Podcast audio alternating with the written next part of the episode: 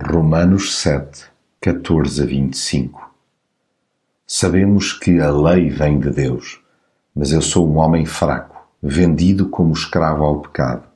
Nem me compreendo, pois não faço aquilo que queria fazer e faço o mal que detesto.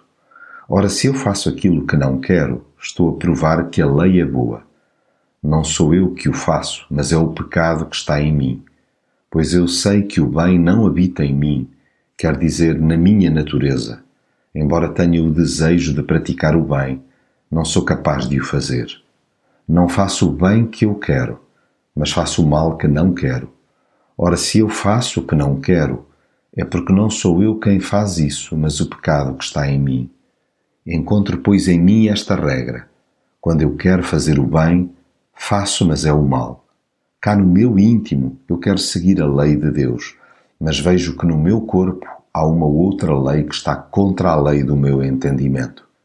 É isso que me torna prisioneiro da lei do pecado que está no meu corpo. Que homem infeliz eu sou! Quem me libertará deste corpo que me leva à morte?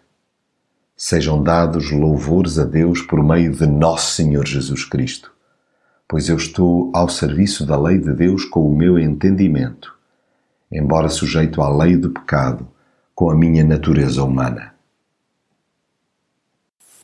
Miserável homem que sou, pois sabendo fazer o bem, opto tantas vezes por laborar o mal.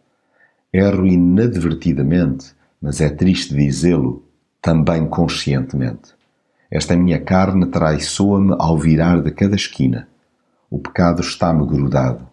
O meu comportamento natural é descompensado.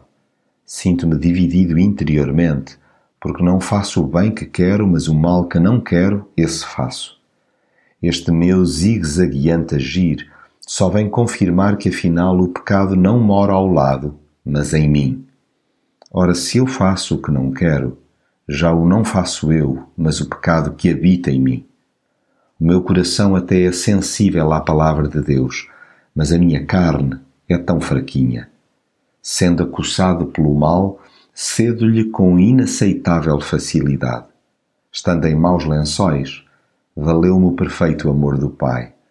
Dou graças a Deus por Jesus Cristo, nosso Senhor, que podendo estender a mão para me acusar, escolheu antes fazê-lo para me perdoar. Sim, foi Jesus quem me livrou do corpo desta morte.